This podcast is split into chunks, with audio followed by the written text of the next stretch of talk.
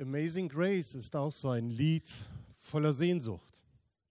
Und ich freue mich auf die kommenden Sonntage, wo wir gemeinsam in den Gottesdiensten dieses Themenfeld Sehnsucht miteinander entdecken, in ganz verschiedenen Facetten.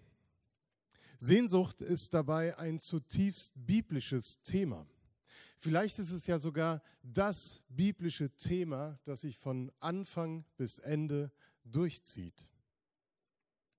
In der Bibel geht es gleich um Beginn, am Beginn um die Sehnsucht Gottes nach uns Menschen. Gott sehnt sich nach einem Gegenüber, das er lieben kann, mit dem er in Beziehung leben kann und mit dem er gemeinsam lieben kann und in dieser Welt leben kann, die er geschaffen hat. Darum sind wir zu seinem Ebenbild geschaffen worden, zu seinem Gegenüber.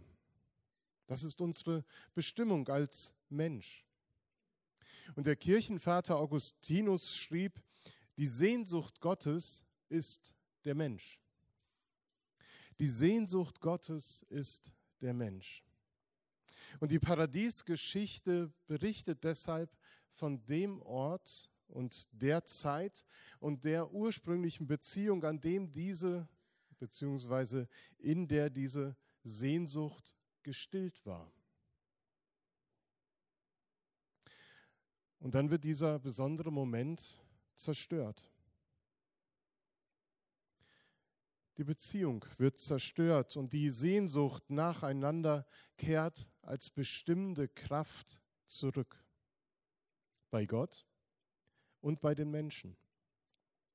Diese Sehnsucht nach Gott und nach Leben ist so tief in uns verankert und das hat damit zu tun. Auch die Sehnsucht Gottes die Liebe Gottes zu seinem Volk macht das deutlich, wie sehr er sich danach sehnt, indem er sich das Volk Israel auserwählt, es begleitet und schützt, immer wieder zu sich zieht und ihm vergibt. Wie, schmerzen, wie schmerzvoll Sehnsucht sich anfühlen kann, das erlebt man, wenn man die Bibel liest, in den Momenten, wo das Volk sich von diesem sehnsuchtsvollen und liebenden Gott abwendet, seinen eigenen Weg geht, und Gott darüber nicht nur traurig und enttäuscht, sondern allzu oft auch zornig wird. Ja, richtig. Gott wird zornig. Denn Sehnsucht kann ganz schöne Kräfte freisetzen. Emotionen, Letztlich gipfelt die Sehnsucht Gottes nach uns Menschen in seiner Menschwerdung und im Sterben Jesu am Kreuz für uns, das wir im Abendmahl gleich erinnern werden. Brot und Kelch werden dann zu Symbolen der tiefen Sehnsucht Gottes nach uns Menschen. Auch wir empfinden Sehnsucht. Ein Wort, das unmittelbar Gefühle in uns auslöst. Sich sehnen, das ist etwas zutiefst Emotionales. In der Sehnsucht, da schwingen persönliche Lebensfragen und Hoffnungen mit. Ein Mensch, der sich sehnt, träumt von Veränderung, wagt, das Vorgefundene in Frage zu stellen. Wenn wir uns nach etwas sehnen, dann bedeutet dies ja, dass wir wagen, Neues, ganz anderes zu denken, in unserem persönlichen Leben wie auch für unsere Welt. So beginnt die ehemalige Ratsvorsitzende der EKD, Margot Käsmann, ihr Buch. Das heißt Sehnsucht nach Leben. Es bildet unter anderem die Grundlage für diese Themenreihe, die wir heute beginnen. Und ihr könnt das Buch auch am Büchertisch erwerben. Ein Exemplar ist auf jeden Fall schon da, den Rest kann Monika mit Sicherheit für euch bestellen. Vielleicht nutzt ihr das auch in euren Hauskreisen, sprecht miteinander darüber, was dort auch in den Kapiteln beschrieben wird. Und es wird deutlich, dass Sehnsucht nicht nur irgendein Gefühl ist, das mal stärker, mal weniger stark vorhanden ist, sondern Sehnsucht ist tatsächlich auch eine Kraft, die in Bewegung setzt, die zum Handeln führt. Sehnsucht bewegt zum Handeln und Hoffen, dass sich Lebensumstände verändern können. Auch das begegnet uns in der Bibel, wenn wir das Gleichnis vom verlorenen Sohn lesen, zum Beispiel. Die Sehnsucht nach Leben ließ ihn aufbrechen, zurückkehren zum Vater. Die Sehnsucht ließ Zachäus auf einen Maulbeerbaum steigen, eine Frau ließ sie das Gewand von Jesus berühren. Die Sehnsucht nach körperlicher Heilung ließ Bartimäus laut um Hilfe schreien. Die Sehnsucht entfesselt unglaubliche Kräfte bei vier Freunden, die ein Loch in ein Dach schlagen, damit ihr Freund zu Jesus kommen konnte. Die Sehnsucht ließ Maria von Magdala am Ostermorgen zum Grab laufen und führte zur Begegnung mit dem auferstandenen Herrn. All diese Begegnungen mit Christus zeigen, dass er Sehnsucht stillt. In der Begegnung mit Christus soll auch unsere Sehnsucht gestillt werden. So wird es auch in vielen Liedern ausgedrückt, die über Jahrhunderte hinweg gesungen werden und immer noch gesungen werden.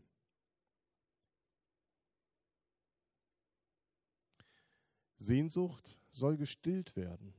Es ist manchmal unerträglich, wenn sie nicht gestillt wird. Die Frage ist nur, wie lange?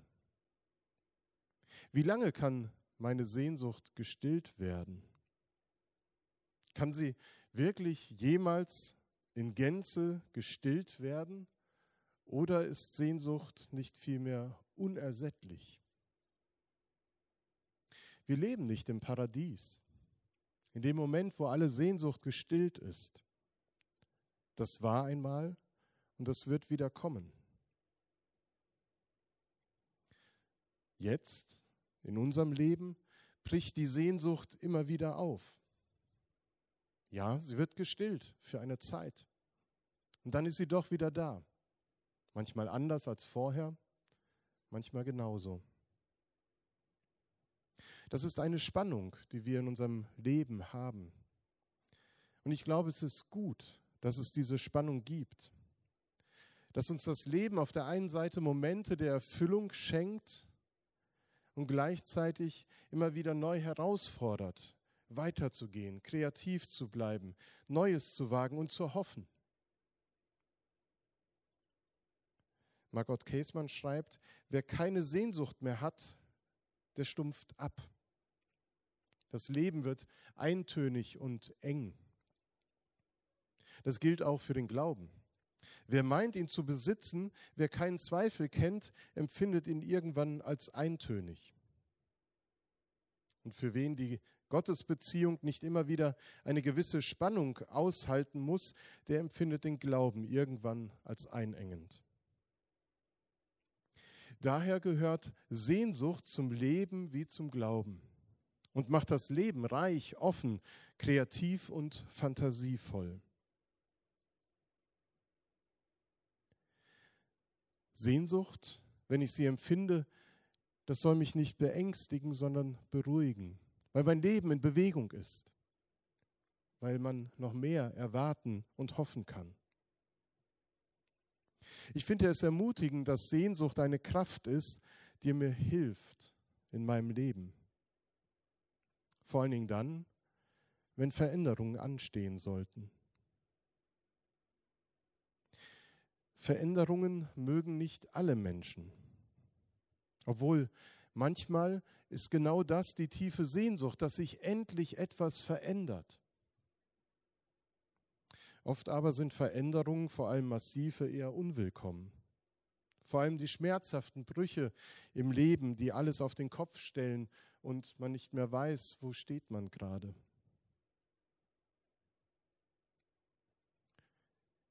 Das Schmerzhafte solcher Momente im Leben drückt sich dann im Loslassen aus. In solch schmerzhaften Momenten müssen wir manchmal loslassen. Menschen, Pläne, Träume, Ziele.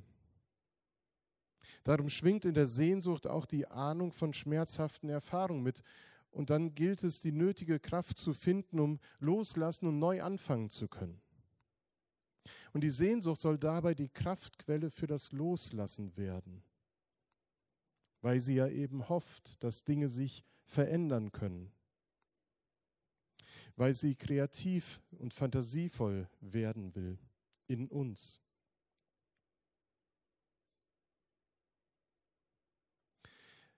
Bei dem Begriff des Loslassens bin ich hängen geblieben, weil es ist ja die Voraussetzung dafür, dass, etwas neu beginnen kann oder überhaupt, dass etwas in Bewegung kommen kann.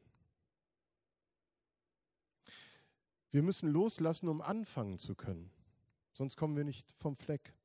Du kommst nicht in den Tag, wenn du das kuschelige Bett und das warme Bett nicht verlassen und loslassen kannst. Wenn du Zeitung und Frühstück total liebst, wirst du nicht zur Arbeit kommen, wenn du das nicht hinter dir lässt. Und wer diese wiederum nicht loslassen kann, die Arbeit, sprich ruhen lassen kann, der kommt nicht zum Feierabend.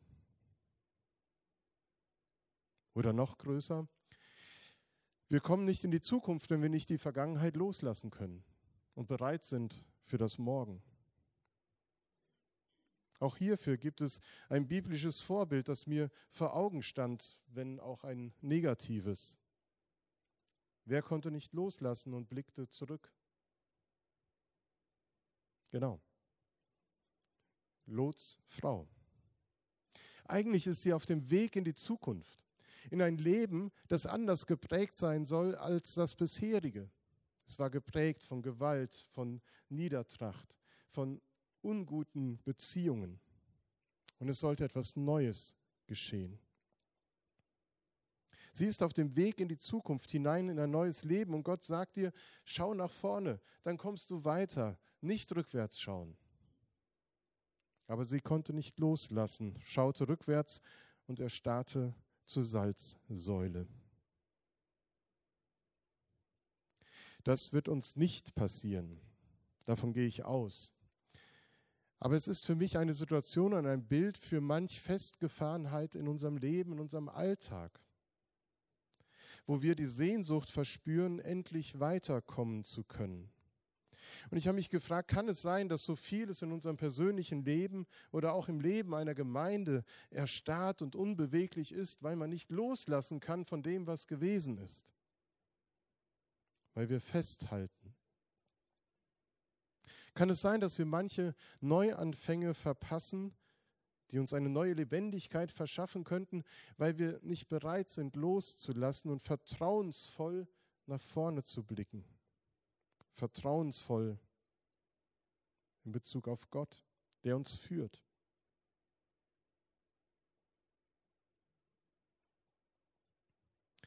Sehnsucht wird spürbar im Lebensdurst.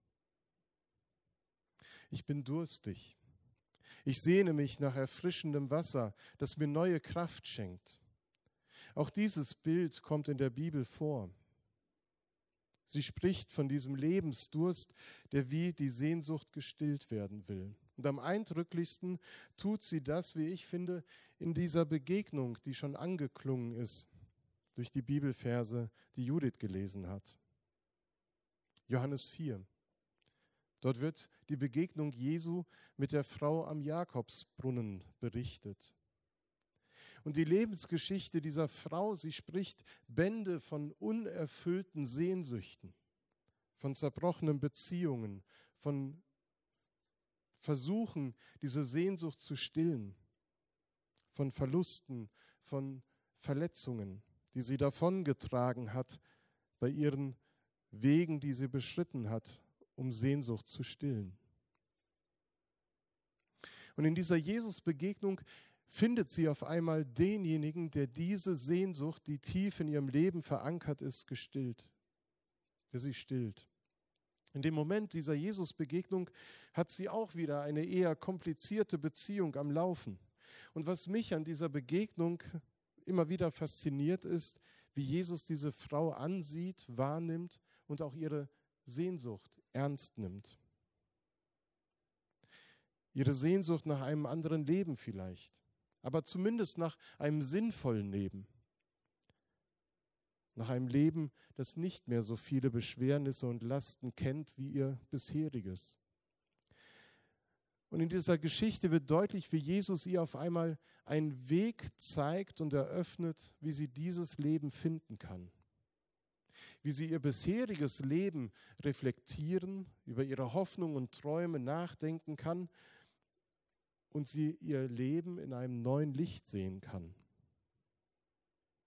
Und dann sagt Jesus am Ende ihr zu, jeder, der von diesem irdischen Wasser trinkt, der wird wieder Durst bekommen. Wer aber von dem Wasser trinkt, das ich ihm geben werde, wird niemals mehr durstig sein. Das Wasser, das ich ihm gebe, wird ihm zu einer Quelle werden, die unaufhörlich fließt, bis in das ewige Leben. Diese Frau begreift und versteht, dass Jesus ihr wirklich einen ganz anderen Blick auf ihr Leben ermöglicht. Glaube eröffnet ihr eine ganz neue Lebensfülle inmitten der vielen Sehnsüchte, die sie verspürt. Wenn ich das eigene Leben aus dem Blickwinkel Gottes sehe, da ist das keine Flucht in eine andere Welt, so nach dem Motto, ich muss alles hinter mir lassen, sondern es eröffnet mir eine Beziehung zu Gott, in der mein, meine Sehnsucht gestillt werden kann. Und wenn wir in den nächsten Wochen diese Themenreihe begehen und verschiedene Aspekte der Sehnsucht miteinander betrachten, dann wünschen wir uns, dass jeder von uns diese Momente erlebt, wo er diese Begegnung mit Christus hat und einen neuen Blick auf sein Leben und seine Sehnsucht, die er vielleicht gerade verspürt, haben kann und geschenkt bekommen kann.